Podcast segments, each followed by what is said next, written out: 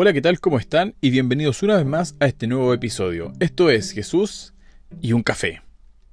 ¿Cómo están queridos hermanos? Les saludo con mucho, con mucho amor y deseando en el amor de nuestro Señor que se encuentren todos muy, muy bien. Sabemos, ¿cierto?, que no ha sido un año fácil, no ha sido el mejor de los años a nivel mundial. Y en muchos aspectos. Primero tenemos el virus, el virus COVID-19 que aún sigue rondando en el mundo. El no poder congregarnos en la mayoría de los templos tampoco ha sido fácil. Situaciones económicas que muchos de ustedes e incluso en mi vida también hemos estado pasando y otras situaciones que probablemente usted y yo también sabemos que han ocurrido durante este año. Pero como hijos de Dios, seguimos y seguiremos confiando en sus promesas. ¿Por qué? Él es fiel. ¿Se acuerda? Que es lo que aprendíamos en el episodio anterior respecto de la fidelidad de Dios. Hoy día, hoy día es el último episodio de esta segunda temporada en donde hemos tenido a través de esta temporada, por la gracia de Dios, ¿cierto?, la oportunidad de aprender distintos conceptos, con los cuales hemos fortalecido nuestras vidas como cristianos, como creyentes y seguidores de Cristo Jesús, y para seguir por esta misma senda y para aprender más de Dios, que es lo que nuestro corazón debe desear cada día, el día de hoy estaremos compartiendo un tema trascendental en nuestras vidas, y que hoy por hoy se hace mucho más necesario para nuestras vidas. Hermanos, el tema de hoy lo hemos titulado permanecer en Cristo. Seguramente en alguna oportunidad usted ha escuchado esa frase. Hermano, permanezca en Cristo. Hermano, debemos permanecer en Cristo. Pero, ¿qué significa permanecer en Cristo? Bueno, la palabra permanecer, solo la palabra permanecer, significa que se mantiene sin interrupción o sin un cambio en el mismo lugar, que se mantiene. Un estado o una situación, eso es permanecer, o sea que usted está siempre ahí mismo en el mismo lugar, en la misma posición. Por lo tanto, permanecer en Cristo es vivir en Él o mantenerse en Él. Y según la definición que acabamos de escuchar, pareciera que es algo muy difícil de lograr, porque ¿cómo nos quedaremos siempre en una misma situación? Entonces, desde esta definición ya nos podemos hacer a la idea de lo que esta frase nos enseñará el día de hoy. Ahora, cuando una persona es salva, él o ella se describe como estando en Cristo. ¿Cierto? Entonces ya partimos con la palabra estado o estando. Si usted va al libro de Romanos, a la carta de los Romanos capítulo 8, verso 1, le estamos dando lectura a la versión Reina Valera 1960, lleva por título Viviendo en el Espíritu. Y dice así, en el amor del Señor. Ahora pues, ninguna condenación hay para los que, escuche bien, para los que están en Cristo. Permanecer en Cristo, están en Cristo Jesús. Los que no andan conforme a la carne, sino conforme al Espíritu. ¿Qué dice la carta a los Corintios en el, verso, perdón, capítulo 15, verso 17? Dice, de modo que si alguno, escúcheme bien, está en Cristo, nuevamente la palabra está o permanecer en Cristo, nueva criatura es. Las cosas viejas pasaron y aquí todas son hechas nuevas. Acá Pablo les enseña, ¿cierto?, a los romanos y también les enseña a los hermanos de Corintio respecto del permanecer en Cristo.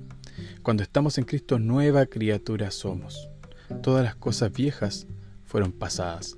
Entonces, estando o manteniéndonos en Cristo, seguros en una relación permanente, porque es lo que su palabra nos dice, entendemos y aceptamos que la permanencia en Cristo no es algo inalcanzable o algo imposible para nosotros como hijos de Dios. Permanecer en Cristo no es un grado especial de la experiencia cristiana, no es disponible solo para unos pocos sino que es la posición de todos los verdaderos creyentes. Es la posición permanente que cada hijo debe asumir y debe conservar.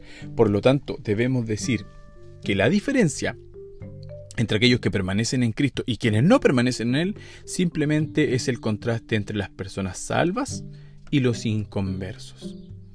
No es más que eso la permanencia en Cristo. Si usted permanece en Cristo, usted es salvo. Si usted no permanece en Cristo, entonces es hora de aceptar a Cristo Jesús y entrar en el listado de los salvos.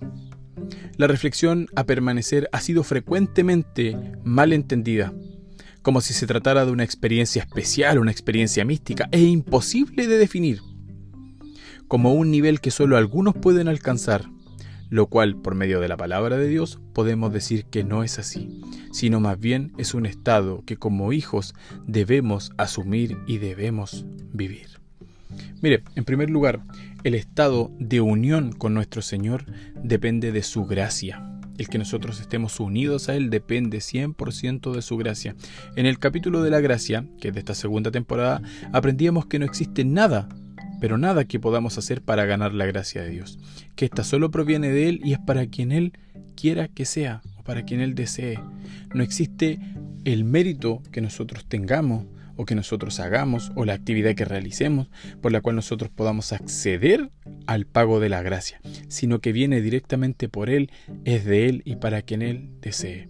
Entonces, permanecer en Cristo tenemos que entender primero que es por gracia de Dios, que permanecemos en Él bajo su gracia por su palabra. En segundo lugar, la unión con Cristo o la permanencia en Cristo significa también ser obediente a Él. Permanecer implica una respuesta a la enseñanza de Jesús. ¿A qué enseñanza? Vaya al libro de Juan, capítulo, 10, capítulo 15, verso 7. Nuevamente la versión Reina Valera 1960. Dice, si permanecéis en mí y mis palabras permanecen en vosotros, pedís todo lo que quiera y os será hecho. Aquí nuevamente estamos hablando de permanecer. Jesús nos dice, si permanecen en mí permanecer en Cristo. Esa frase que escuchamos, hermano, permanezca en Cristo. Si permanecen en mí, y además dice, y mis palabras permanecen en vosotros, o sea que hagamos viva la palabra de Dios, que cada uno, que cada uno de los versículos que en la Biblia se manifiestan, entendamos que son para vivirlos, no para memorizarlos. Una Biblia en el corazón es mucho más efectiva que una Biblia en papel. La palabra de Dios hay que vivirla. En pocas palabras, permanecer en Cristo significa permitir que su palabra llene nuestras mentes, que dirija nuestra voluntad y que transforme nuestros afectos. En esto actúa nuestra fidelidad a Dios, el hacer su voluntad y vivir en la libertad que Cristo nos da, hacer morir al hombre viejo cada día y renovar nuestras vidas en Cristo Jesús cada mañana. En tercer lugar, en tercer lugar, la permanencia en Cristo. Cristo también subraya otro principio de estar y permanecer, y es el amor. Juan 15:9. Vaya busque en su reina, en su Biblia, Reina Valera, o tome el apunte del libro de Juan 15:9, que dice: Como el Padre me ha amado, dice Jesús, así también yo os he amado. Permaneced en mi amor. Nosotros como hijos de Dios fuimos llamados a amar. Somos parte de la creación del amor de, de Dios somos parte del amor que Cristo tuvo por nosotros. Acá el Maestro nos dice muy claramente lo que esto implica. El creyente descansa su vida en el amor de Cristo. Ese amor para nosotros se derramó en la cruz. Nunca olvidemos que en la cruz Jesús expresó la mayor muestra de amor hacia nosotros. La victoria que Jesús obtuvo en esa cruz debemos celebrarla en su amor. Y así tampoco debemos dejar de agradecer debemos de agradecer constantemente nuestra dependencia del Espíritu Santo, que bajó para permanecer en nosotros. Nuevamente hablamos de la palabra permanecer, de estar en una situación, de una actitud de querer permanecer y estar en Cristo. Si usted va a la carta de los romanos, capítulo 5, verso 5, dice, y la esperanza no avergüenza, porque el amor de Dios, porque el amor de Dios ha sido derramado en nuestros corazones por el Espíritu Santo que nos fue dado. Nuevamente, permanecer. El Espíritu Santo permanece en nosotros. Nosotros permanecemos en Cristo. Pero ¿cómo permanecemos? Finalmente, como hijos de Dios debemos aprender que el permanecer en Dios es una actitud basada en qué cosa? Primero, en la fidelidad. En la fidelidad de parte de Dios hacia nosotros y en la fidelidad de nosotros hacia Dios y hacia los demás. Segundo, en el amor en el amor que Dios manifiesta cada día por nosotros. Y de esa misma amor, de esa misma manera que Él nos ama, nosotros también debemos amar a los demás y expresarles el sentimiento de amor. Tercero, por gracia. Entendiendo que permanecemos en Cristo solo por su gracia. Solo por su gracia permanecemos en Él. Y por su gracia es que envió al Espíritu Santo a que se quedara con nosotros y que permaneciera en nosotros.